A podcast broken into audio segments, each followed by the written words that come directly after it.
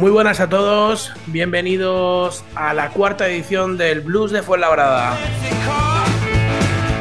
Hoy volvemos después de el parón de la Navidad, el parón de la nieve y lo hacemos con un programón en el que vamos a entrevistar a una de las caras nuevas del equipo.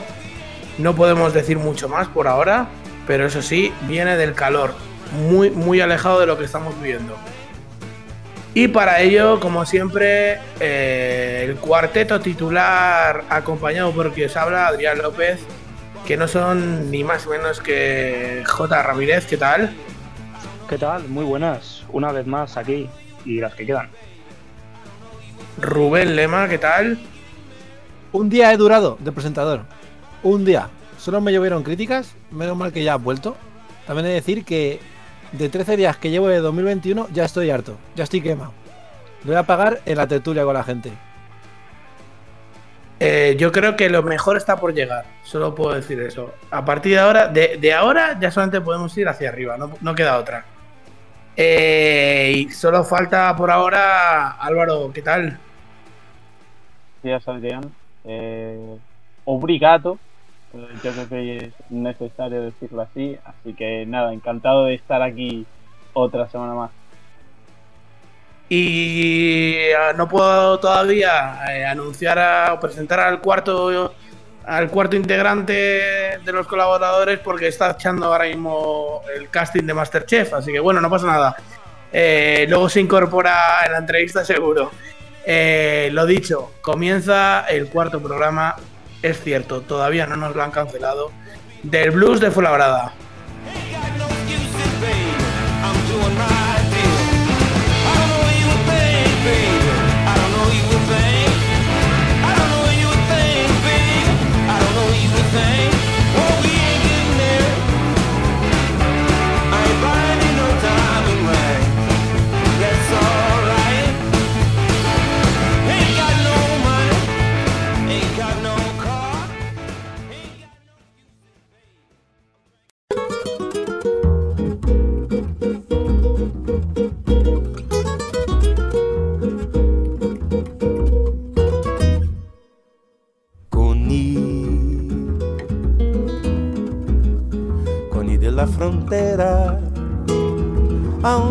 Gente vai se divertir. Conil, Conil da fronteira, aonde eu conheci a garota de Madrid. Conil, Conil, Conil de la fronteira, donde las estrellas más cerca.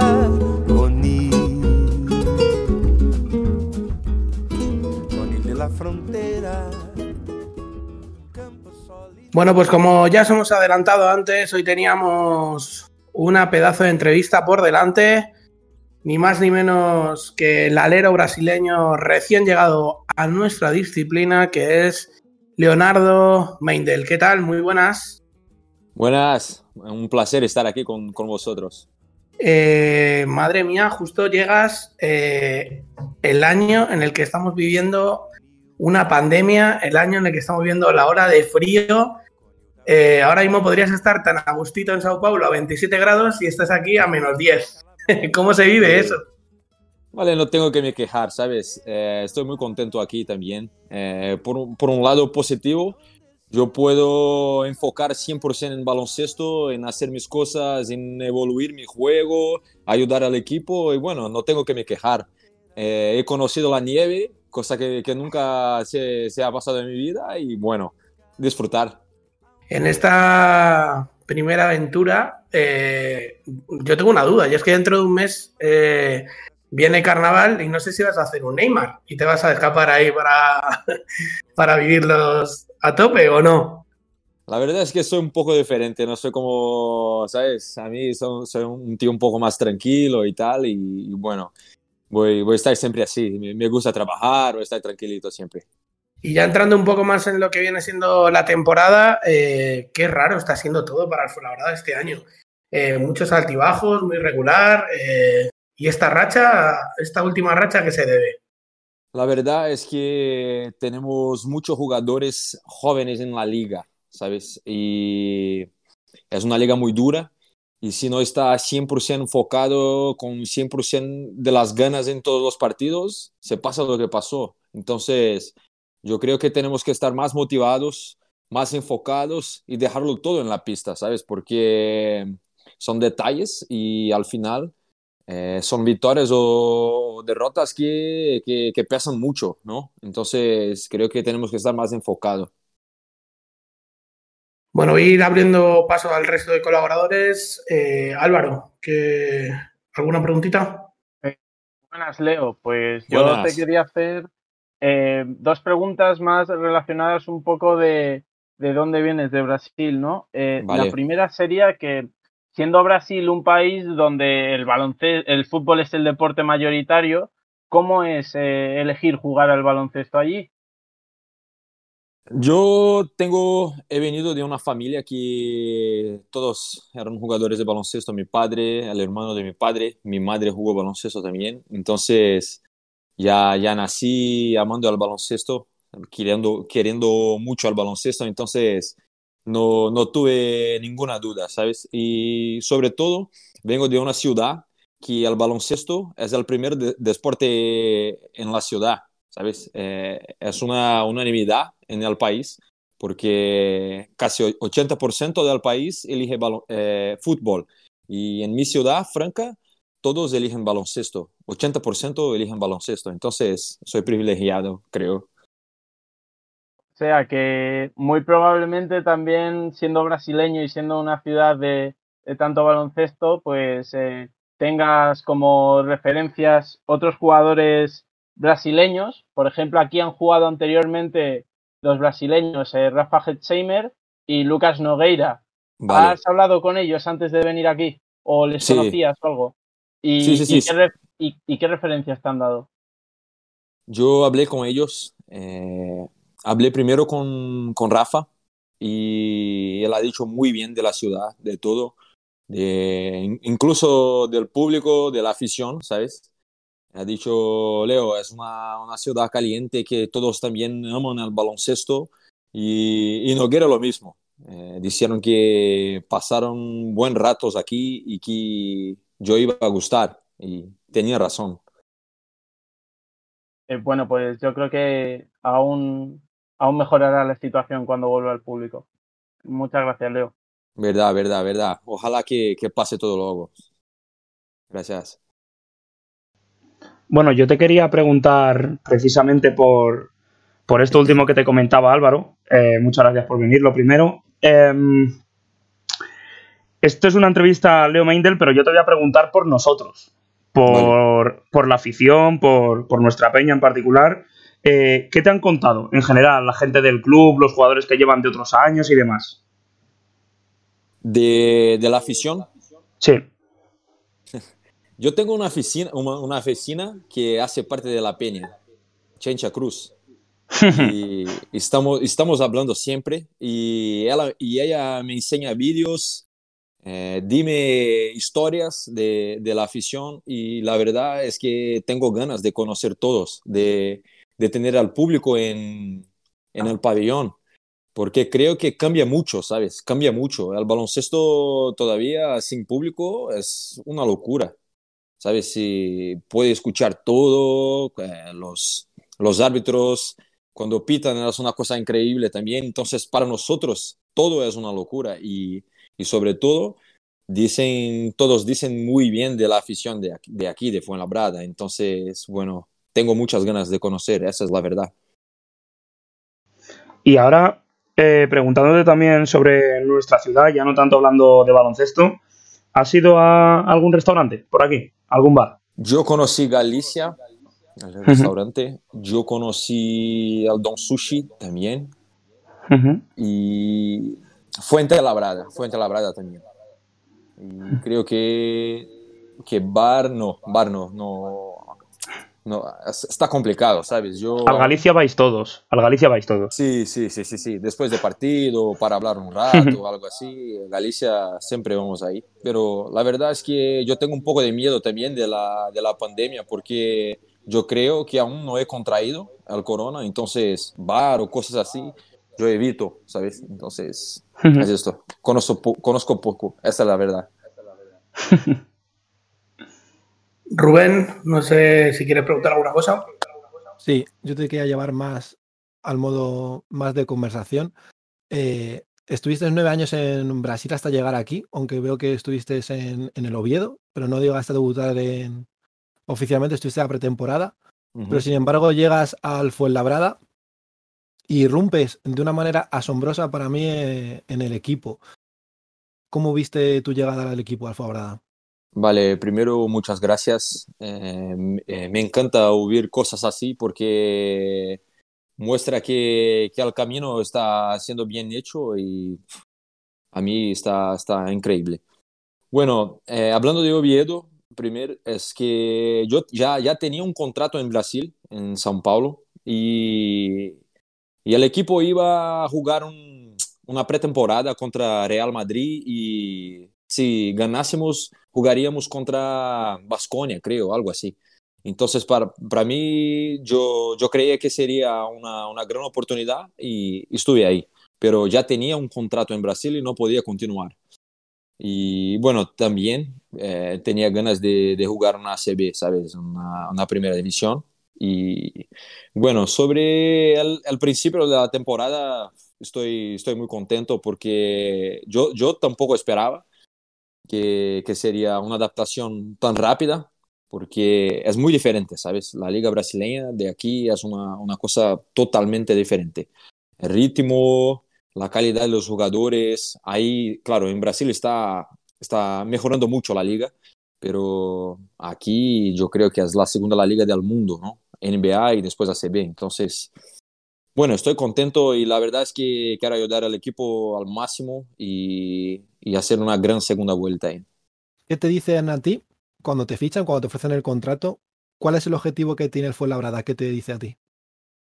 La verdad es que me dijeron que que íbamos a intentar jugar playoffs, estar entre, entre, los ocho, porque estaban haciendo un equipo competitivo con grandes jugadores y a mí me encantaba. Entonces, una, una experiencia muy buena con, con grandes jugadores, un equipo de ACB y bueno, yo, yo acepté.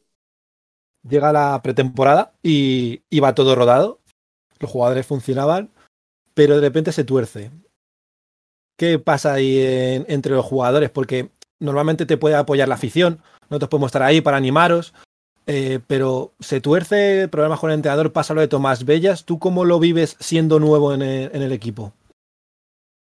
Sabes que para mí fue todo muy rápido, ¿sabes? Estábamos muy bien, jugando bien. Creo que en la pretemporada jugamos seis partidos y ganamos cinco.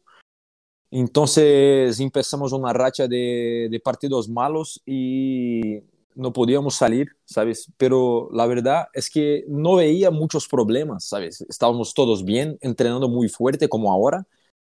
Eh, por ejemplo, esta semana fue increíble de entreno, entrenamos muy bien con jugadores nuevos y tal. Pero la verdad es que empezó una racha de malos partidos y no podíamos salir.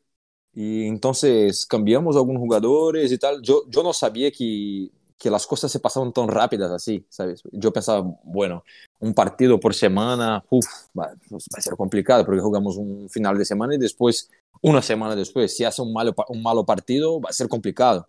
Entonces pasó muy rápido. Y yo personalmente no veía muchos problemas en el equipo, ¿sabes? Para, para mantener una racha tan grande, ¿sabes? De, de, derrotas como cinco, después ganamos más cinco. Entonces, no sé, la verdad es que se pasó muy rápido.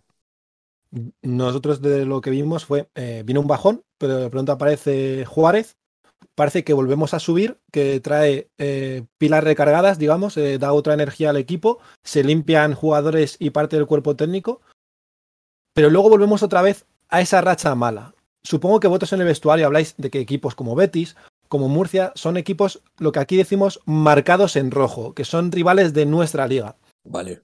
Pero mmm, tú, por ejemplo, que tienes tanta intensidad, sí es cierto que luego a veces cuando jugamos contra los equipos parece que perdemos esa intensidad porque nos creemos mejores.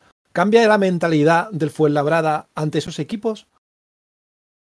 sabes que es complicado hablar, hablar por los otros, ¿sabes? Eh, yo intento hacer siempre lo mismo, dejarlo todo, dar todo lo que puedo. Y, y bueno, ya, ya hablamos de esto. Yo creo que yo, he dicho antes de, de tenemos muchos jugadores jóvenes en la liga. Por ejemplo, yo tengo 27, pero es mi primer año.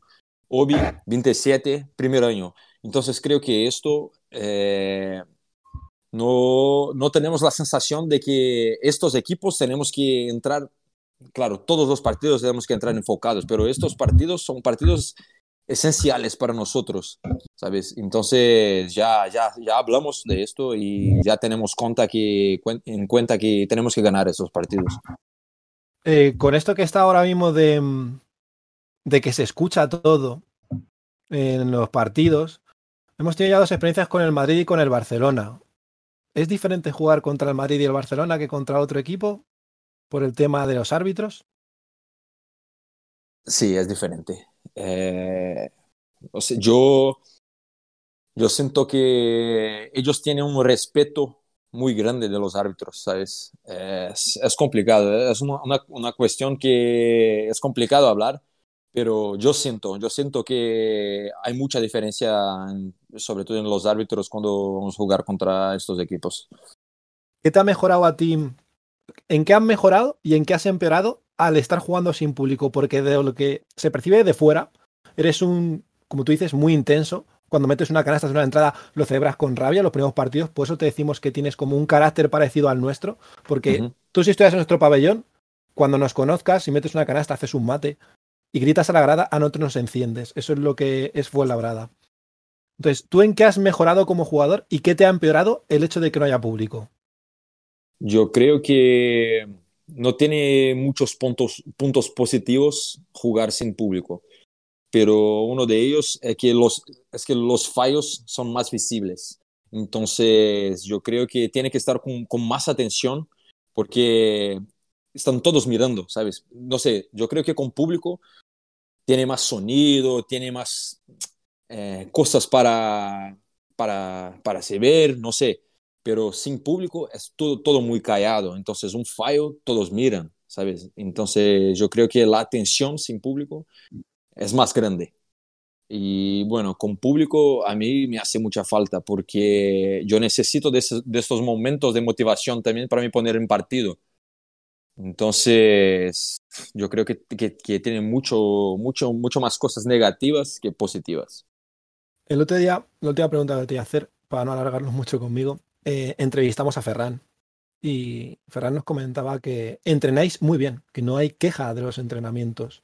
Ahora viene Andorra. ¿Crees que este partido vais a salir, bueno, se va a aplazar, ahora no me acuerdo cuándo era, pero ya tenéis claro que la mentalidad tiene que ser la del Barcelona, porque sí es cierto que nos crecemos contra grandes, pero nos falta con esa mitad de tabla abajo. ¿Crees que ahora ya la mentalidad va a ser a mejor, incluso con los tres nuevos fichajes que tenemos? Yo creo que sí, yo creo que sí. Sobre todo porque hablamos de esto. Y bueno, ya, ya, estamos, ya estamos muy más enfocados en todos los partidos. Y bueno, es visible en los entrenos que, que cambiamos la mentalidad y bueno, espero que por más que no salgan victorias o que no ganamos partidos, dejamos todos, todo lo que tenemos y, y bueno, la motivación de un partido como Barcelona o Real Madrid. Bueno, ahora aprovechando justo que estabas hablando de ese tipo de motivación, eh, ¿cuál es el jugador al que te has enfrentado ahora mismo que, en lo que llamamos de liga que digas, este jugador es muy bueno? Tiene muchos. Eh, el último que, que, yo jugué, que, que tiene un ritmo que tú, tú, dices, bueno, no va a poder jugar, que es Calates. Y es un tío que, que tiene el tiempo en las manos, que puede votar, que puede pasar, que puede anotar. Eh, también Car Jace Carroll, de, de, Real Madrid. Es un tío que está ahí parado y va, tres triples. Y tú dices, pero ¿cómo? ¿Sabes? Eh, también de Real Madrid, el Tavares, un tío que es prácticamente inmarcable, tiene 12 picos. Entonces es una liga muy dura, tiene muy buenos jugadores. ¿Y qué nos puedes adelantar de, de, los tres nuevos nombres de la plantilla? Algo que hayas visto ya en los entrenamientos. Yo creo que vamos a tener muchas cosas que no teníamos. Eh, el base nuevo, eh, Novak, es un gran pasador, pasa muy bien, tiene un timing muy bien de, de, de los juegos. Yo creo que va a poder hacer las, algunas cosas que Melo no puede, entonces van, van a completar, ¿sabes? Los pivots muy buenos también. Yo creo que el, nuevo pivot, eh, creo que Juan, tiene una mentalidad muy parecida con, con Sim, que puede anotar, es inteligente, se posiciona muy bien en la pista. Y los dos pivots, eh, Josh y, y Kyle, que ya, ya estaba, ya, ya jugó, son intensidad pura, ¿sabes? Entonces yo creo que, que va a ser muy bueno para nosotros. ¿Te has dado cuenta que aquí se hacen muchos amigos nuevos? Que pasan muchos jugadores por aquí en poco tiempo, ¿no? De cortar y fichar. Eh, yo, yo quedé, para mí es muy nuevo. No sé si es normal, si, si es de la cultura del de baloncesto aquí no, en España. Aquí sí, en Fabrada sí, pero porque vamos aparte. No encajan bueno, las fichas y cambiamos, o nos sale mal. Somos un equipo, no sé. Tenemos que jugárnosla. Tú, por ejemplo, has hablado antes de que conocías a Nogueira. Nogueira fue una apuesta, pero Nogueira hizo cosas, digamos, no profesionales aquí. Vale, vale, vale. Que tuvieron que cortarle, como no uh -huh. aparecer a un partido.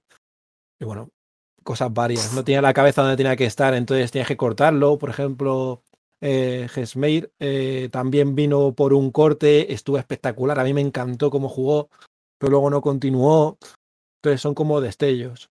Sí, yo creo que todos somos profesionales también, ¿sabes? Y somos cobrados para hacer buenos partidos, para entrenar bien y, y ya está. Si, si los directivos también piensan que, que los jugadores no están tan bien, ya hace parte del deporte, ¿sabes? Entonces, la, la, la, mentalidad es acostumbrar con todo, dejarlo todo y seguir, seguir. Yo, yo estoy muy bien, ¿sabes? Eh, no, es claro que, que, cambios llevan tiempo para adaptar a los jugadores y tal, pero es lo que tenemos y tenemos que seguir con ganas y con todo. Bueno, eh, creo que acaba de conectarse el último de los colaboradores. Hola. A ver si puede. Seguro que puede añadir algo más, Iván. ¿Qué tal? Muy buenas. Buenas. Encantado, Leo. A mí también, a mí también. Bueno, como yo me uno tarde y no sé de vale. qué habéis hablado, te voy a enseñar una cosa que tengo por aquí. A ver vale. si te suena. A ver, a ver, a ver, a ver. A ver, a ver. si te suena. Uh, ahora sí. ¿Te suena, llegó ¿verdad? tarde, llegó tarde, pero llegó muy bien. Para los que no vean el podcast, Iván a enseñar una camiseta de la selección brasileña. ¿Y pero a YouTube. No, no pone el nombre, porque yo creo que todavía no ponía el nombre. Por detrás, mira vale. lo que pone. Es de Guillermo Giovannoni.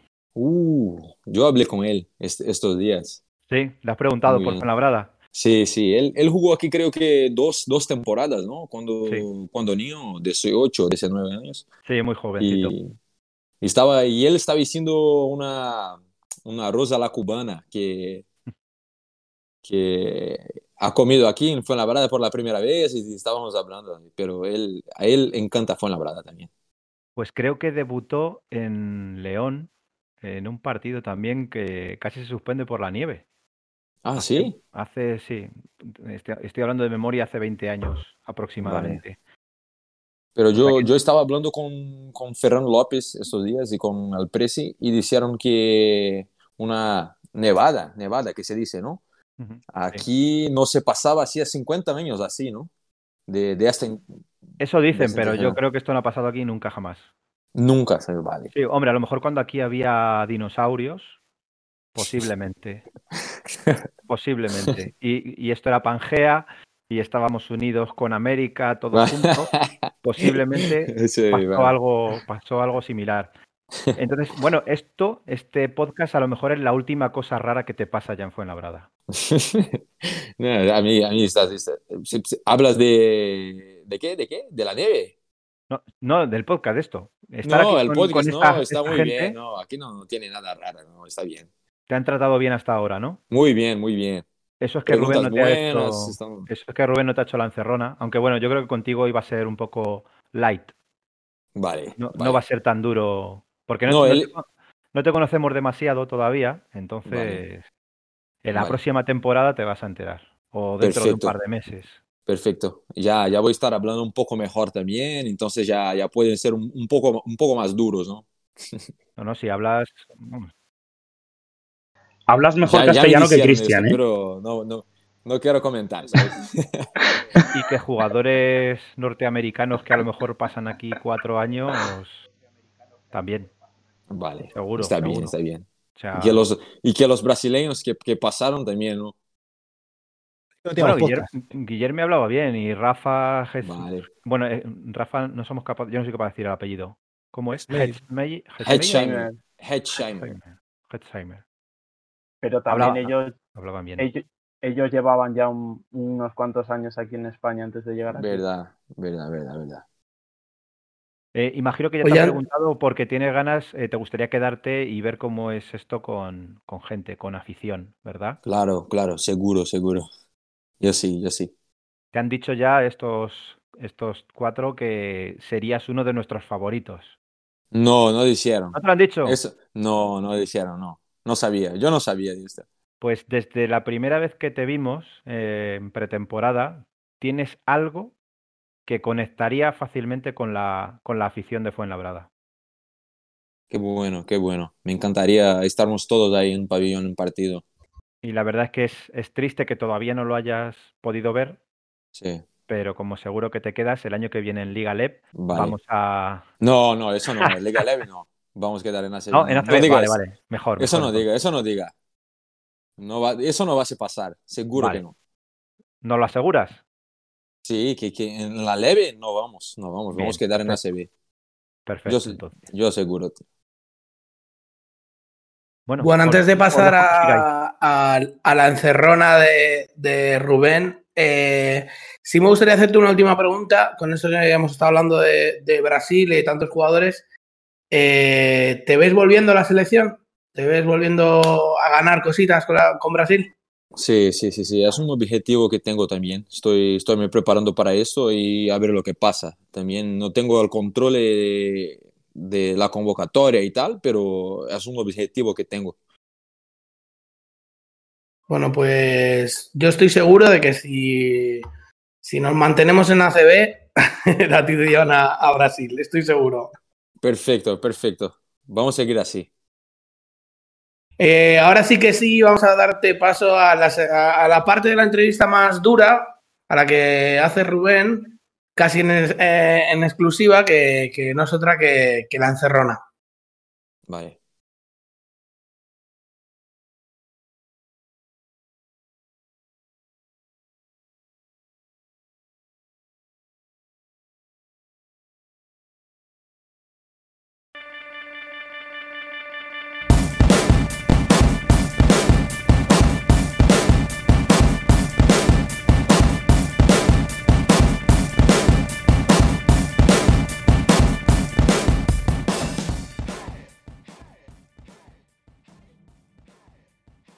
Bueno, Leo, esta es mi sección.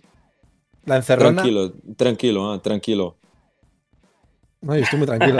Y la pena es que yo esta sección cuando se me ocurrió era para hacérselo a personas del club que ya conozco, ¿no? Para hacerle preguntas más, más personales, más duras, que se tuvieran que mojar. Claro, entonces digo, Leo Meidel. Poco le conozco. He preguntado a gente también para que me soltara algo de ti, que ya te lo pondré. Es una sección en la que yo te voy a hacer una serie de preguntas para que te conozca más la gente, pero tienes que darme una respuesta corta. O un Vale. sí o un no, o una respuesta cortita. ¿Vale? Vale. La primera, fácil. Dinos una serie que nos recomiendes. Vikings.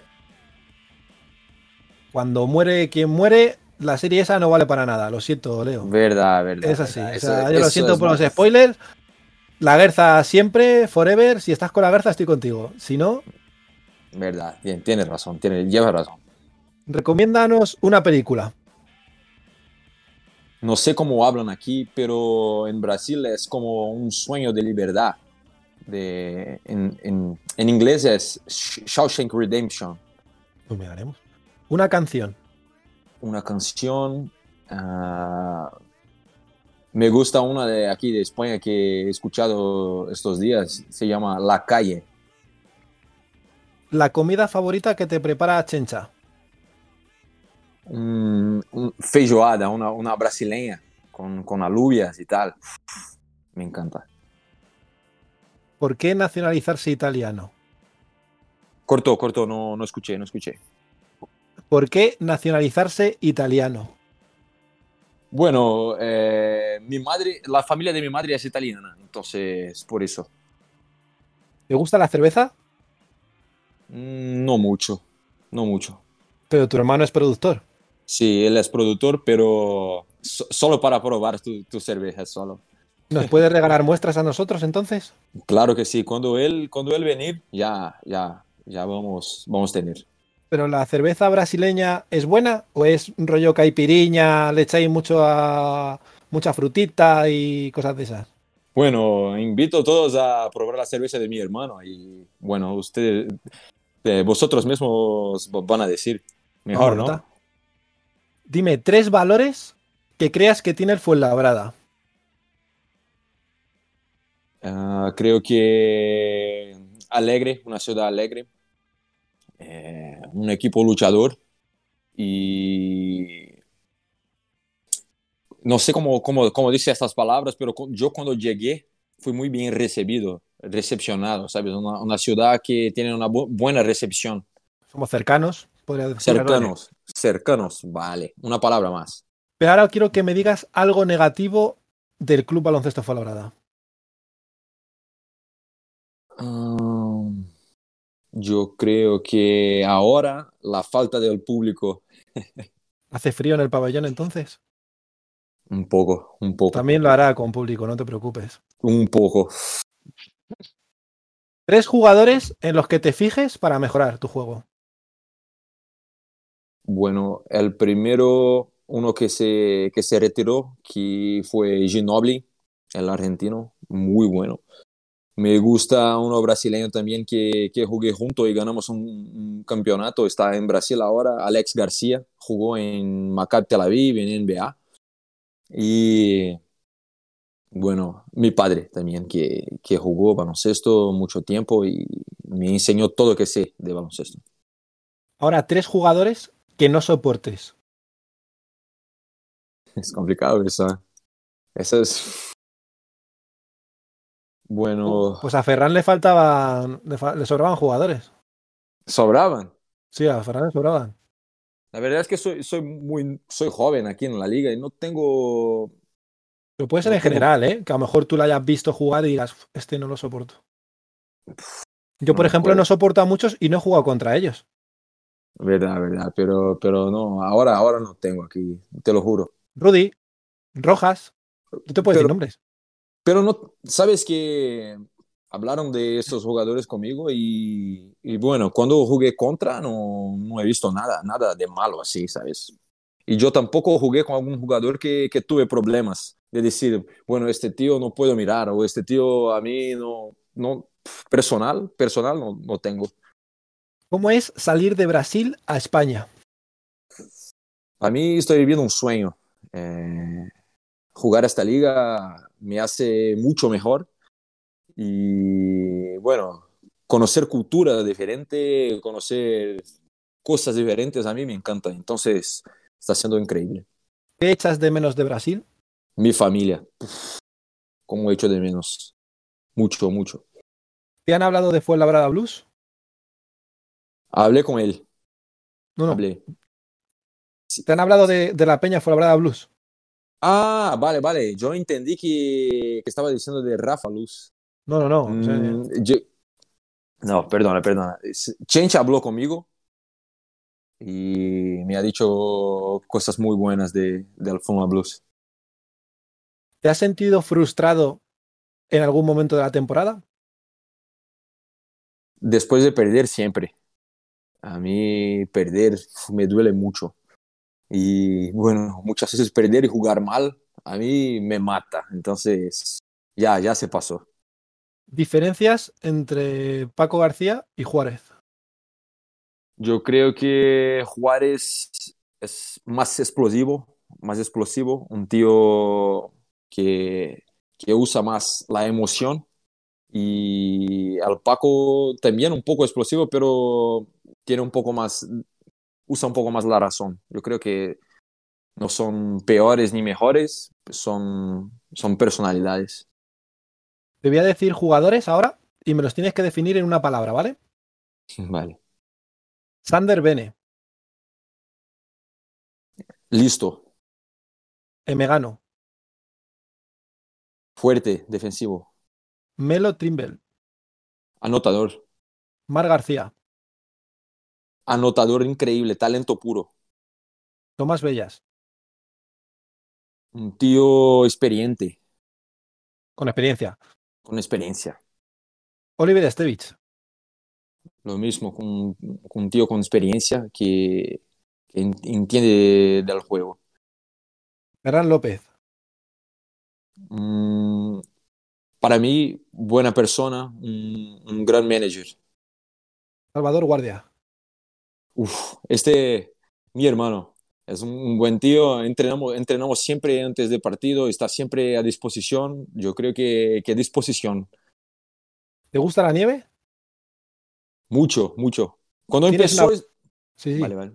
No, cuando, dime, empezó, dime. cuando empezó estaba como un niño y cuando se pasó dos días de nieve ya pensaba, joder, ¿qué va a pasar? ¿Sabes? Pero me encanta, me encanta la nieve. ¿Tienes una pala? Mm, ¿Qué es pala? ¿Una pala para quitar nieve? Mm, esto no, no tengo. Pues Mi deberías coche- porque me han dicho que tienes que sacar el coche. mi coche, mi, co- mi coche está parado aquí, no tengo, no tengo una pala. ¿Comes más tú o un caballo? un caballo, seguro. Me han dicho que comes un montón. Un compañero Ah. tuyo. Sí, yo como, yo como un montón, pero con inteligencia, ¿sabes? No, no como cosas malas. No, eso no. ¿Qué dijo Nacho Rodríguez al banquillo el otro día? Nacho Rodríguez. Sí, un personaje del Barcelona que va en traje y se cree que está por encima de todo el mundo y se enganchó con nuestro entrenador. Pero ha dicho algo a mí. No, en el partido el otro día. Contra Barcelona. El director deportivo del Barcelona. Está Leo pensando. ¿Qué No, es que, es, que no, es que no me acuerdo. La pregunta es si yo he dicho alguna cosa a él No, no, o ¿qué, él- qué dijo él? Uf, no sé, te lo juro. Ni, ni sé quién, quién es, ¿sabes? Eso que demuestra que Leo está totalmente metido en el partido, pero también he de decir que eres muy bien queda también con todos. Eso es decirlo. No, la verdad no sé, no sé, no sé quién es. La verdad es que pff, no escuché nada. ¿Ha Pues por mí algo? la encerrona se ¿Y qué ha, y qué ha Ah. dicho él? El otro día Ah. tuvo un enganchón con, con Juárez en el partido. No sé si lo viste. Está ahí jugando contra el Barça. Cuando pasó la técnica de Jenga, creo que fue además, cuando ya la expulsaron, se hubo una bronca entre los banquillos. La verdad es que cuando Yenga estaba saliendo, yo estaba con él. Entonces puede ser que se pasó ahí y no- yo no he visto. Sé. Ya te darás cuenta que los arbitrajes aquí. Puedes ver hoy un vídeo tranquilamente del Barcelona y el Manresa, que ha salido en el Instagram de la CB, en el que verás el respeto que se tiene a los jugadores del Barcelona. Por ejemplo, hablando de Calates, desde aquí le puedo decir a Calates, que sé que escucha este programa, que vendes a Hanga. No me gusta eso, pero de aquí le mando ese mensaje. Y que bien trata a los del Barça y con qué poco respeto trata a los del Manresa. Pero bueno, ya te darás cuenta con esto. Para mí, Vale. Meinder, ha sido un placer que hayas pasado por mi encerrona. Dos puntualizaciones. Una, la película a la que se refería Leo, Mm. aquí es cadena perpetua. Cadena perpetua. Vale, vale, vale. Sí. Me ha sorprendido que de las series no dijeras 3%, que es una serie brasileña que yo he visto. Yo no está he en visto. Netflix. Pues es 3%. brasileña. Sí, Ah. Voy la mirar. recomiendo. Tiene una brasileña muy buena también que se llama. Ciudad de Dios. Es, esa es muy famosa, ¿no? Es una película. Pero tiene una serie que, que habla del tema de. del problema del Estado que tuve. Pf, me- ahora me olvidé. Voy a acordar y digo, pero ahora me olvidé. Mien- Mientras te hago otra puntualización. Vale. ¿Conoces al primo de Manu Ginóbili? Al primo. El primo, ¿sabes que vive en Fuenlabrada? ¿En serio? Sí, No te, lo sabía. pode- te lo podemos presentar si quieres. Vale, perfecto. No sabía, no sabía, no sabía. Pues sí, sí, sí, sí. Qué bueno. Yo conocí tu hermano, él es entrenador de Argentina también, entonces jugamos contra algunos partidos, pero no sabía. Qué bueno. Pues ahora, ahora después te, te ponemos en contacto con él. Perfecto. Que a lo mejor Gracias. te viene hasta bien, Vale. porque tiene una clínica, tiene una clínica de fisioterapia aquí en Fuenlabrada. ah, vale. Entonces, Vale. alguno le conoce. Perfecto. Puntualizaciones finalizadas. Bueno, pues eh, después de este momento eh, de puntualizaciones y de publicidad, eh, nos vamos. Ahora sí que sí, te vamos a, a despedirnos sin antes decirte que ha sido un placer y que tenemos muchísimas ganas de poder veros a todos en el campo y a ti especialmente, que sabemos que, que vamos a conectar mucho contigo. Esperemos verte es, algo de este año y el que viene, seguro. Vale, perfecto. La- las ganas de, de nos vernos son las mismas. Y bueno, a seguir, a seguir trabajando, luchando por victorias y bueno, estamos en contacto. Un placer para mí también hablar con vosotros. Un placer y continuamos en el Blues de Fuenlabrada. Vale.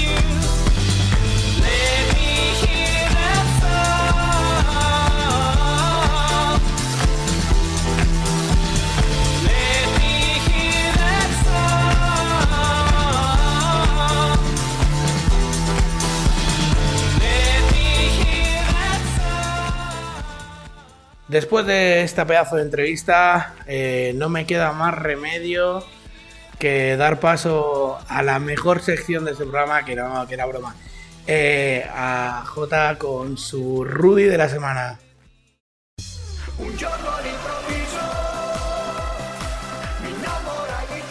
Muy bien, Adrián. Pues muchísimas gracias al mejor hoster de la historia de, de este podcast por darme paso. En esta semana traigo tres principales nominados a la sección popularmente conocida como el Rudy de la semana. Es una sección que demanda el pueblo, demandan las gentes, para conocer un poquito más en el mundo de las redes en el baloncesto, que tanta información nos aporta y tantas curiosidades tiene, tanta, tanta, tanta información que no podemos abarcar en nuestros ratos libres. Bien, pues que no se preocupe la gente, que aquí estoy yo para contárselo. Puede ser que la gente esté cansada de escuchar en este podcast a tuiteros sin repercusión, gente particular, gente que se encuentra en el váter de su casa para emitir su opinión y cree que puede ser algo interesante para la sociedad, o sea, se cree que a la gente le importa. Bien, pues hoy aviso que vamos fuerte en esta sección. Se acabaron ya las tonterías particulares. Hoy os traigo un jugador de la ACB, un presidente de la ACB y un director deportivo de la ACB. Voy fuerte, aviso. El primer nominado es Augusto Lima, el jugador de la ACB que os decía, que comenta 5 de enero, ¿eh? La tarde del 5 de enero, tarde de Reyes en, nuestro país. Eh, bueno, todos en casa porque no había cabalgatas en España, ¿no? Eh, bueno, como en vez de tirar caramelos, pues tira cosas que no importan, ¿no? Eh, si algo nos ha demostrado la pandemia, nos comenta Augusto, es que cualquier ley se puede cambiar de un día para otro. Nosotros queremos la misma justicia que han tenido el resto de equipos del ACB. Bien, vamos a ver, vamos a explicar este tuit por si hay alguno de los oyentes que no, que no sabe a qué me estoy refiriendo. En este tuit, eh, Augusto Lima se refiere al número de partidos que ha jugado su equipo en, en la ACB, en la primera vuelta, lo que llevamos para decidir quién entra en la Copa del Rey, ¿no? que se celebra en febrero y como bien sabemos, siempre se decide en los mejores equipos al final de la primera vuelta. Y este año, al ser un año atípico, pues en esta situación no iba a ser menos.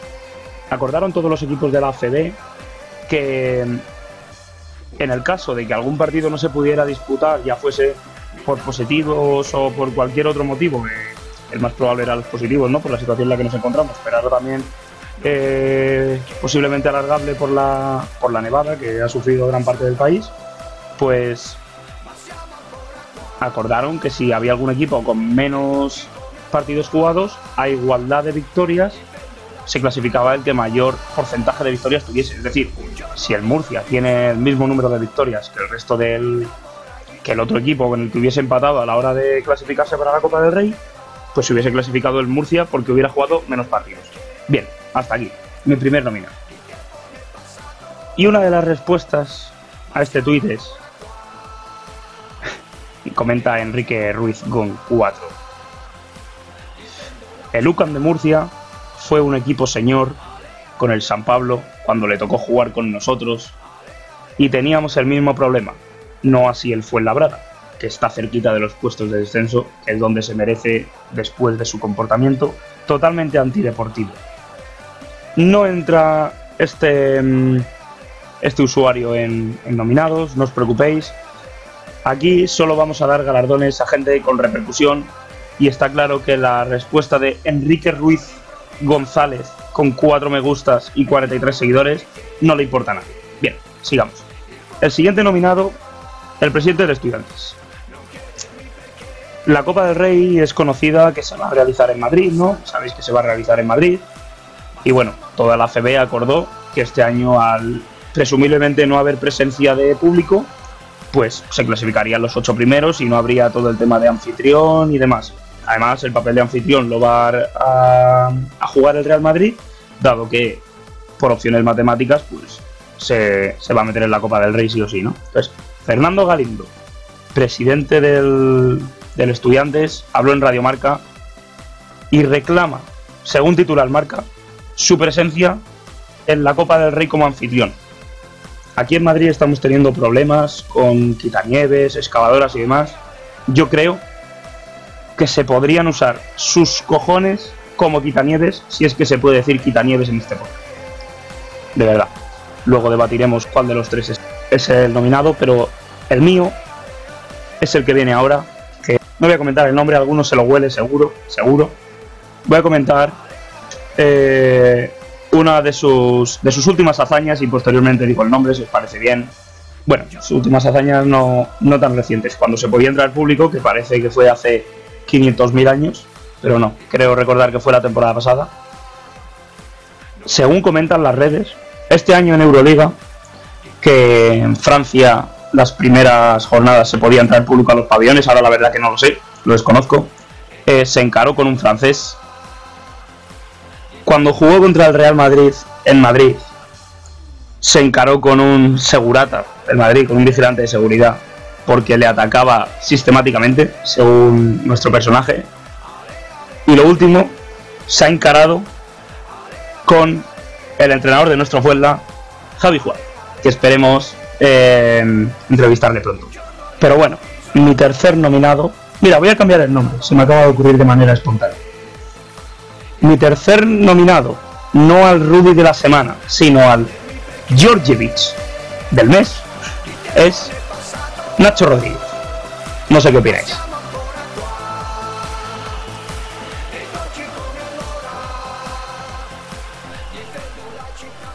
A ver, a ver, a ver, Jota.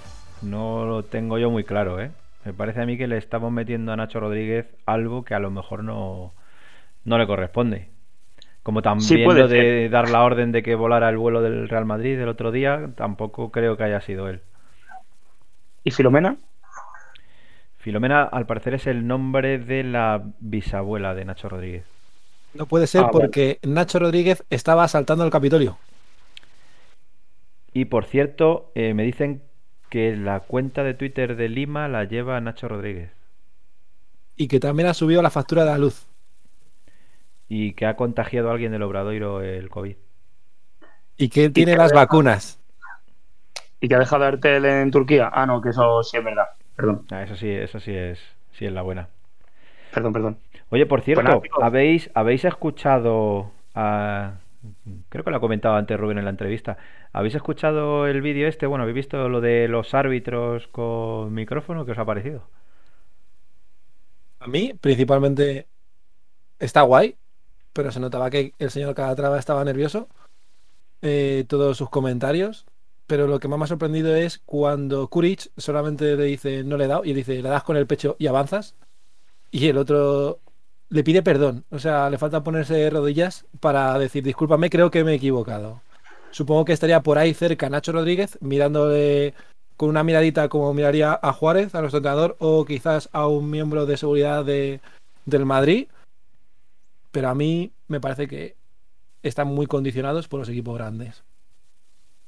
Yo creo que incluso hay un poquito de guion, ¿no? Hay un poquito de. Vamos a prepararnos tres o cuatro frases para que se haga un resumen que quede guay, ¿no? Yo veo ahí un gran trabajo ahí en, la, eh, en la sombra. Yo creo que es algo, es algo patente que llevamos diciendo mucho tiempo y que, bueno, como lo dicen unos simples aficionados, pues tampoco pasa nada y al menos ahora se puede, se puede ver reflejado. Y es que no le tienen el mismo respeto a una persona que a otra, ¿no? Porque, por ejemplo, a Pedro Martínez, en el vídeo este que comentáis, le dicen la advertencia amistosa y demás, no es ni comparable con la reacción que puede haber tenido Saras. O sea, además nosotros sabemos cómo se, cómo se comporta, ¿no? Porque jugamos recientemente contra él. Yo el otro día Bueno. escuché a, a Vidorreta eh, cuando acabó con el partido del, del Madrid y me empecé a fijar en lo que hablan desde la grada. Y yo creo que eso les influye mucho a los árbitros. Disculpa, Flos, que te he cortado. No pasa nada. Eh, yo creo que un poco el vídeo pues es para blanquear la, la imagen de los árbitros, ¿no? Estaba preparado Calatrava, un, un árbitro al que se ha mencionado eh, mucho en Fuenlabrada, ¿no? Eh, pues realmente es que es que estaba totalmente guionizado cuando estaban en el vestuario incluso eh, se midieron se midieron las palabras y lo único que hace esto también es pues darles un poco más de, de nombre a, a los árbitros que yo creo que es eh, lo que menos necesita la competición que los árbitros sean protagonistas Bueno, yo voy a romper una lanza eh, a favor de esta maniobra que ha hecho la CB. Me parece un ejercicio de medio transparencia eh, más o menos positivo, ¿no? Eh, yo creo que sí podrían aplicar eh, que los árbitros lleven micrófono y ciertas decisiones, al igual que pasa en otros deportes como en la NFL norteamericana, ¿no?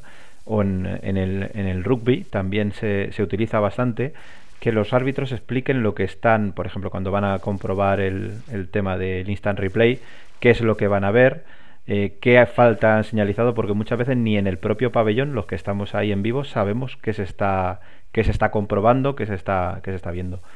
Pero por otro lado, sí se ve como, aparte de que saltan ciertas jugadas polémicas, porque hay una jugada en ese partido que a- eh, Pedro Martínez además lo ha sacado esta semana en redes sociales, eh, la doble técnica esta que es, eh, una es por una falta en el triple, un supuesto flopping que es una falta clarísima en el triple, eh, que el defensa del Barça se mete eh, no solo encima de él, sino en donde tiene que caer, se cae, bueno, y los árbitros pidan técnica por un supuesto flopping, ¿no? Y esa jugada en el vídeo pasa completamente desapercibida, no vemos las protestas. Pero bueno, como primer paso yo creo que es positivo. Es positivo que se escuchen estas cosas, ¿no? Pero bueno, veremos por dónde, por dónde tira esta gente. Si se queda ahí o van a avanzar algo más. Yo creo que la CB lo que buscaba también es tener su minuto de gloria en la tele. Creo que solo se habla de baloncesto cuando pasan cosas que no tienen nada que ver con el baloncesto. Pasó con Eurtel, eh, fue la noticia de, con la que abrieron incluso por la noche los programas deportivos. Eh, Depor- deportivos, perdona, también- deportivos. Eh, y yo creo que ese también es, es otro ejemplo. Es, es una manera que tiene la CB, la única, de tener su minuto de gloria en alguna televisión, mm, si es que llega a tenerla. Quiero decir que es la única manera. Pero no es negativo, yo creo que eso es algo positivo, ¿no? Que, No, sí, no, que esta no. gente busque las maneras de salir, en, de ocupar algo de la, de la sección de fútbol de los informativos. Efectivamente, es la única manera. Bueno, yo es que yo creo que no va a llegar nunca el, como dices tú, Iván, de lo de la NFL que se pueda escuchar, porque aquí, por ejemplo, el programa de El Día Después siempre alguna vez ha enfocado siempre las conversaciones que tienen árbitros y siempre sacan a Mateo Lauz, pero porque no va sin ley, o sea, le da absolutamente igual todo. Y nunca han puesto otros árbitros. Aquí ya hemos visto con esto de que no se está, no hay público, no se puede escuchar al público el griterío que hay. Estamos escuchando cosas ya, pasó con el Obradoiro, lo que se dicen, lo que se quejan y cómo se comportan los árbitros. Para mí esto solo deja que son unos cobardes y que depende del equipo en el que arbitren, son más cobardes o no. Con nosotros siempre van a tener una actitud chulesca, con otros o con otros equipos pequeños, y cuando llegan los grandes, que ya se ha visto, van a tener esa actitud de cobardes y de estar siempre nervioso, incluso pedir disculpas por algo. Por ejemplo, de una antideportiva que se lee ahí, hasta él duda y pregunta al otro si ha visto algo. Joder, si tú has pitado algo es porque lo sabes. Tú luego puedes dudar de si es antideportivo o no, pero ya que estado dudando de, oye, mira a ver si tal, vamos a mirarlo. Ahí yo sí pediría que hablaran y que se viera más. Sí, pero yo creo que, a ver, eh, respecto a lo que dices, primero son personas y también obviamente se equivocan, etcétera, etcétera. Pero yo creo que ese secretismo que hay alrededor del estamento arbitral, ya sea en fútbol o en baloncesto, les perjudica y favorece eh, ese statu quo. Si todo fuera mucho más transparente, si los árbitros dieran entrevistas, por ejemplo, eh, ¿por qué no dan los árbitros entrevistas? ¿Interesa que haya ese secretismo? ¿Interesa que haya esa especie de sombra negra sobre ellos que son como un ente ahí que no habla nunca, que no hace declaraciones? Estaría bien que todo eso saliera de la sombra y a lo mejor no serían tan como dice Rubén. Álvaro. A ver, yo estoy de acuerdo con, con Iván en que, en que son una parte del espectáculo y que es un- una buena manera para comenzar a, entrar en, en todo lo que es vender el producto, ¿no? Si nos ponemos en, en esa situación. Por ejemplo, la NFL, pues todo el mundo está esperando a que el árbitro eh, diga a pantalla lo que le, lo que le sucede eh, o, por ejemplo, en el, en el fútbol todos tenemos el bar y demás. Incluso se podía ver en los marcadores, me acuerdo yo. En que el, en el rugby lleva jornada- micrófono, en el rugby lleva micrófono y se oye al, al- al árbitro decirle a los jugadores eh, esto no, pare Claro. usted, haga esto, no sé qué, y cuando habla con los capitanes, o sea, ¿y qué misterio hay? parte, eso es, de la honradez del espectáculo. Pero bueno, me, me parece un primer paso bueno para que esto se abra más, ¿no? Porque si es una parte fundamental, que los árbitros siempre están ahí, pues también tendrán que intervenir igual. Pero es que en la NFL, eh, lo de los árbitros siempre va a haber el problema debido a que no tienen el respeto, porque ellos se asustan ante determinados jugadores. Yo he visto la NBA y en la NBA el señor LeBron James, por ejemplo, la mayor estrella de la NBA, o Stephen Curry, quien sea, Kevin Durant, si se va por un árbitro, este le pita técnica, le da igual cómo te llames, el tiempo que lleves en la NBA, es que le pita técnica o le va a expulsar, eso lo hemos visto muchas veces. Y en la NFL no protestan al árbitro, nunca. Nunca, porque tienen la fiabilidad de que se ve en los videomarcadores, porque le enseñan a las personas y explican lo que han visto. Luego ya que la gente abuche lo que quiera abuchear. Aquí evidentemente en Fuenlabrada ponen una falta antideportiva en contra nuestra y voy a ser el primero en decir que no es falta antideportiva. Pero bueno, ya lo estás viendo y tiene la transparencia.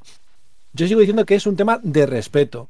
Que hay jugadores que según lo que vistan se les pita de una manera o de otra. Hasta que no pasen esos árbitros a ser más valientes, va a ser imposible llegar a esa transparencia. Bueno, yo también voy a romper una. Un, voy a hacer un poquito de abogado del diablo con el tema de los árbitros. Y es que creo que eh, eso que comentáis de que les son cobardes y tal, yo creo que pasa con. No solamente en la CB, creo que pasa también en el fútbol. Creo que ha pasado. que pasa con jugadores como Ronaldo, Cristian, eh, como Luis Suárez. O sea, innumerables casos de jugadores protegidos. O también pasa incluso en el periodismo. Cuanto más amigo Casillas era de no sé quién, Sergio Ramos de. O sea, quiero decir, no creo que sea solamente una relación de que pase en la CB. Creo que es un tema que en general hay ciertas personas protegidas, por ya sea bien, sea por relación personal o bien por miedo o no sé cómo llamarlo, o que a lo mejor tienes un sentimiento de que son especiales, pero es cierto. Yo ahí tengo que decir que creo que los árbitros ACB no son especiales.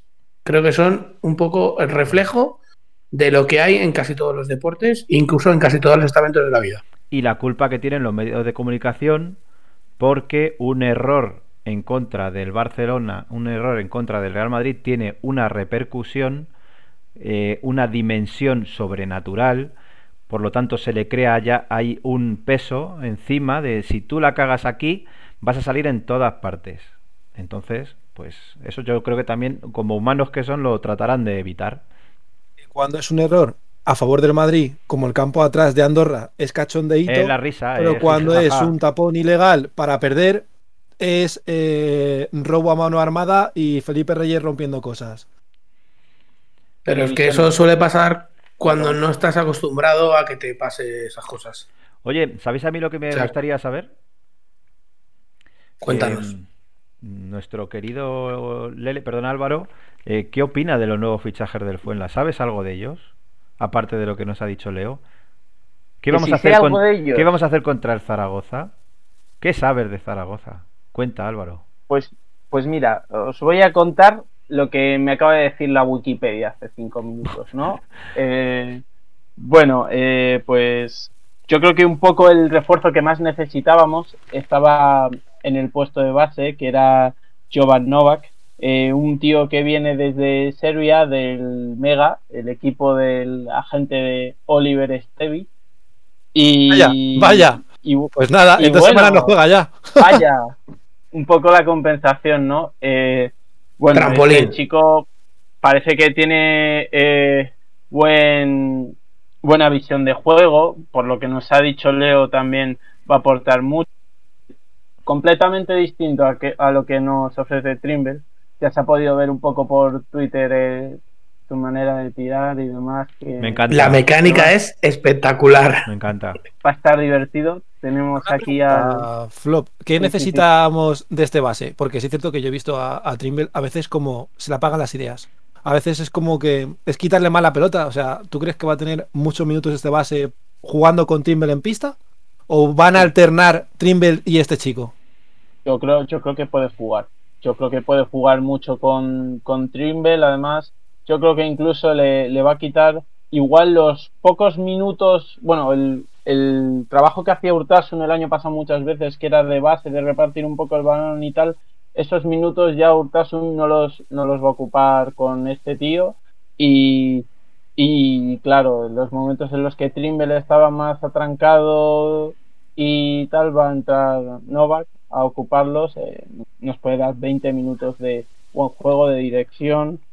Y yo creo que va a ser el mejor fichaje de los tres, en mi opinión. Hay un dato, no sé si es exacto lo que voy a decir. Fue la pasada temporada el máximo asistente o de los máximos asistentes de la liga alemana con un equipo de mitad de tabla. Entonces eso yo creo que es un dato esperanzador. A ver, la liga alemana eh, yo creo que está un poco alejada de la realidad de lo que es la CB porque también un jugador que fichó el Vasconia en verano, en el Karin Carrington, eh, no llegó, está haciendo muy buenos números, está en Alemania, ha estado siendo cotizado por equipos de Euroliga y, y no duró ni un mes. Entonces, la liga alemana yo la suelo coger un poco con pinzas, ¿no? Eh, como decía Ferran hace unos años, como en la liga italiana suponía eh, igual los números eran 6 puntos y 4 rebotes menos, pues yo creo que se podría asimilar un poco a la liga alemana, pero igualmente eh, este chico eh, nos, nos va a dar justo lo que necesitamos, o sea, ya no es por los números que puede ofrecer ni nada, sino que ocupa una fracción de juego que, que necesitábamos. O sea que por lo que comentas, hemos fichado a tres jugadores que ninguno viene a ser titular, ¿no? Pues eh, sinceramente Sharma es eh, descendiente de indios, que yo creo que es lo más destacable que le puedo sacar hasta el momento, porque jugar en la Liga Belga con el Spirou Charleroi la temporada pasada y esta temporada en la Liga Polaca, pues bueno, un poco viene a ser rotación, ¿no? También con que tenga dos rodillas bien ya mejora Seibon Thompson, que era un tío con mucha calidad, pero que no le daba el físico y el otro jugador que hemos fichado, eh, Juan Chitham, eh, que como nos ha dicho Leo, viene a ocupar un poco el rol que hacía sin Sander Bene, así que yo creo que con que eh, meta un par ya, ya lo estaba mejorando porque Ben está teniendo una, un inicio de temporada bastante mal.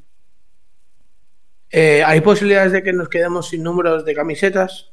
Es decir, ¿están preocupados en el club? Porque ya llevamos, ¿cuántos son ya? ¿Veintipico este Con año? estos, con 22. estos tres ya son 22 con estos tres. Yo creo que el Así ese va a jugar con la de Stevich. O sea que eh, va- vamos a reutilizar camisetas. El tipo de incógnito. Pues, pues Si entramos un poco en modo tertulia, eh, ya Ah, no, no lo estábamos. como sí, no, pero como estáis Ah. hablando ya, eh, tantos jugadores, al final cambiaremos el sistema, es que ya yo ya no sé. O sea, tres jugadores ahora nuevos son muchísimos jugadores. o sea, Hombre, con tantos sí- con tantos jugadores podemos jugar un 4-4-2 fácil. Eh, y podemos echar incluso con otro equipo con un 4-3-3. Incluso, ¿eh? Mira lo que te digo. Pero ¿pensáis que Ferran está haciendo lo correcto o está como parche tras parche, tras parche, tras parche, tras parche? Hombre, pero yo creo que esta temporada es bastante distinto. Esta. La temporada pasada, sí, porque la temporada pasada fue un poco forzado por la situación del equipo en la tabla, pero está entre, en- pero está entre que te han salido mal Shavon Thompson, Oliver Stevich eh, que se ha ido, eh, lo de Tomás Bellas, pues sí que han sido un poco traspasos y incorporaciones más eh, forzadas por, por elementos exteriores. Em, por situaciones que no son del entorno del, del juego ni de la calidad de los jugadores. Yo creo que la plantilla que tenemos a principio de temporada daba de sobra. Yo pienso que este año, eh, desde la directiva, como me han preguntado por, por Ferran, eh, se es consciente de que tenemos una plantilla ambiciosa, de que estamos en, en un proyecto, si se puede llamar así, ambicioso, eh, y ellos mismos se están dando cuenta de que no está cumpliendo sus propias expectativas. Entonces, al final, se puede llamar parche, se puede llamar corrección, como vosotros queráis, pero al final es para intentar corregir lo que no tiene nuestro juego. El año pasado se intentaba fichar porque estábamos en una situación desastrosa en la tabla. Este año, de momento, estamos a, dos victorias, creo, de la salvación, o sea, del, del descenso, mejor dicho. Y, y no sé, me parece que lo que se quiere es mejorar, o sea, que lo que tenemos el bloque de principio de temporada se mantiene, y es lo que dice Álvaro, que hay jugadores que han pedido irse como Bobrov y Club, y hay otros que, bueno, Tomás Bellas pasó lo que pasó, Absou tenía opción de corte y demás, pero al final no es tanto arreglar por la posición en la tabla, sino que son circunstancias que vienen. Y las lesiones. Las lesiones también, por supuesto. Eh, un detalle de la entrevista de, de Meindel que no hemos comentado todavía y que creo es importante es justamente hablar de, de la plantilla y de las aspiraciones. Porque justamente cuando hemos empezado a hablar con él, él ha dicho una frase que es el primer jugador que nos ha hablado de esto realmente, que es que a él cuando le fichan le dicen que hemos hecho un proyecto para entrar en los playoffs. Y lo dice año- abiertamente. Igual que el año pasado se le dijo a Liggins que jugamos Euroliga, ¿no? No, pero yo lo que dice Adri, yo me ha sorprendido porque cuando le he hecho la pregunta de, bueno, ¿qué te dice el Fuenlabrada? Yo pensaba que iba a decir, bueno, pues queremos que crezcas aquí, es un equipo pequeño, tal, cuanto, y ha dicho, no, no, playoff. Sí, sí, lo ha dicho claramente. Hombre, si nos, hubiera, no- si nos hubiera salido todo bien, sí, pero a nosotros nos venden desde el club que el equipo siempre es para salvarse. hombre, el objetivo es Principalmente. El objetivo es la pero tú a qué le dices a un jugador, ¿qué le estás, ¿a quién engañas entonces? ¿A nosotros o a ellos? Hombre, a nosotros no nos Pero engañamos. yo creo- El objetivo del Fuenlabrada con el presupuesto que tiene cada año es la salvación. Y a partir de ahí, si ellos consideran que hacen una plantilla con ciertas aspiraciones, ya es cuestión de ellos. O a lo mejor es la estrategia de Ferran López. Eh, ya lo sabemos para la próxima vez que le preguntemos. Ir anotando y la próxima vez le preguntamos, oye Ferran, ¿qué les cuentas? ¿Qué les dices? Puede ser que a lo mejor Mendel que ha sido el mejor, el más bien quedado de los que han pasado, por culpa de esa declaración, nos tienen el programa y ya no venga ninguno más a decir nada de eso. Yo creo que hay que diferenciar un poco, lo comentábamos en otro programa, hay que diferenciar el objetivo de la institución como tal al objetivo que te puedes plantear como plantilla, porque si, o sea, tú como institución el objetivo es salvarte porque si no eh, caerías en una espiral que, bueno, a saber cómo acabaría, pese a lo que dijese Ferran el otro día aquí, para transmitir tranquilidad. Eh, pero en cuanto a proyecto de plantilla y jugadores y demás, eh, ¿por qué no poder ser ambicioso? Es decir, tú estás fichando jugadores con los que crees que puedes llegar a playoff, tienes una base, empiezas a fichar, eh, entonces al final es Hombre. perfectamente compatible, me parece. Pero hay un pequeño detalle que podemos fichar muchos jugadores, pero al final se apuesta por un entrenador que lleva mucho tiempo sin entrenar a primer nivel, eh, con problemas serios con bastante de los jugadores, no sé. Yo creo que mm, cojeamos. Sea, quiero decir, queremos hacer las cosas muy bien, fichamos, pero luego nos falta.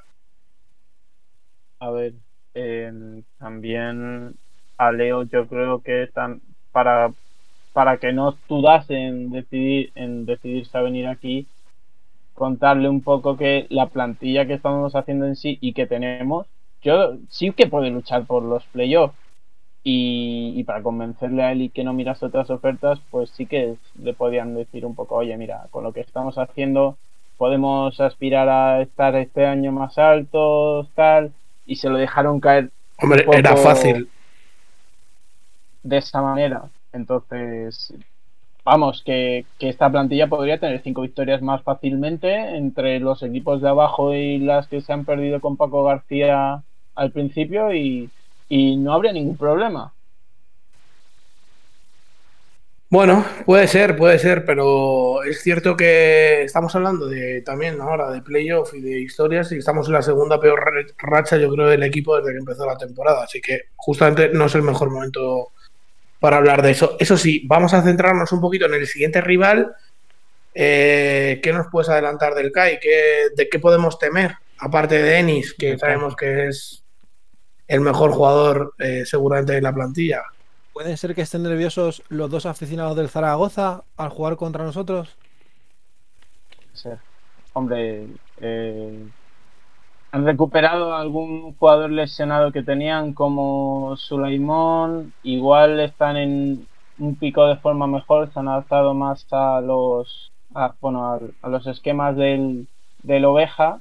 No está Luka Rumnik para meternos eh, dos triples ahí sueltos, pero pero bueno, en la primera vuelta no nos ganaron aquí eh, por por cosas de las dinámicas que tiene el baloncesto, ¿no? Que perfectamente nos podrían haber ganado de, de 15-20 puntos en casa, como, como lo hicieron casi Valencia, como nos ganó Barça. Entonces, eh, no hay que relajarse. Eh, si salimos fuerte desde el principio, yo creo que hay calidad de sobra para, para plantar cara en Zaragoza e incluso, ¿por qué no ganar? Nunca se nos ha dado mal. Yo hay una cosa que me preocupa del equipo y es que en los últimos partidos, no el del Barcelona, por ejemplo, eh, en, en varios partidos eh, el Fuenla es capaz de tener una ventaja de 8 puntos, 10 puntos y eh, la pierde en un instante. Pasó en Sevilla, no, en Sevilla no, perdón, pero pasó en Murcia, ha pasado en- contra Valencia, me parece que en casa. Ha habido bastantes partidos que eso ha sucedido, entonces espero que eso lo corrijan pronto, porque si no somos capaces de mantener una, una ventaja así, de estar de a puntito de romper el partido, nos va a costar ganar, ¿eh?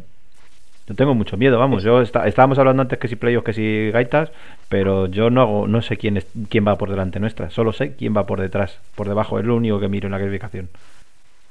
yo creo que también ha habido un acortamiento de la rotación y se ha notado un poco físicamente entre lesiones y salidas de jugadores que, que estaban volviendo a jugar 6, 7 jugadores. También la recuperación de Mar García, que no estaba No estaba al 100%, ¿no? conce- que no, no estaba en forma y ahora con estos tres jugadores que es, es lo que decían, ¿no? Que dan fondo de banquillo, que dan minutos de descanso, ideas nuevas, pues vamos a ver un Fuenlabrada distinto en teoría. El tema de Marc García me preocupa, ¿eh? En los últimos partidos se ve que Marc mentalmente no está bien, aparte físicamente, ¿eh? Y se le necesita mucho. Ya, Mucho. Pero yo creo que si no estás bien físicamente, eso te acaba afectando. Porque acordaros que Marc eh, se lesionó el día de Málaga, apenas unos días después, o sea, se va, se va de ese partido cojeando, que no podía ni, ni, ni andar recto. Y menos de una semana después jugábamos en Sevilla. Luego el partido de Barcelona, yo creo que Mar no estaba al 100, mm, vamos, yo te diría que ni al 60%.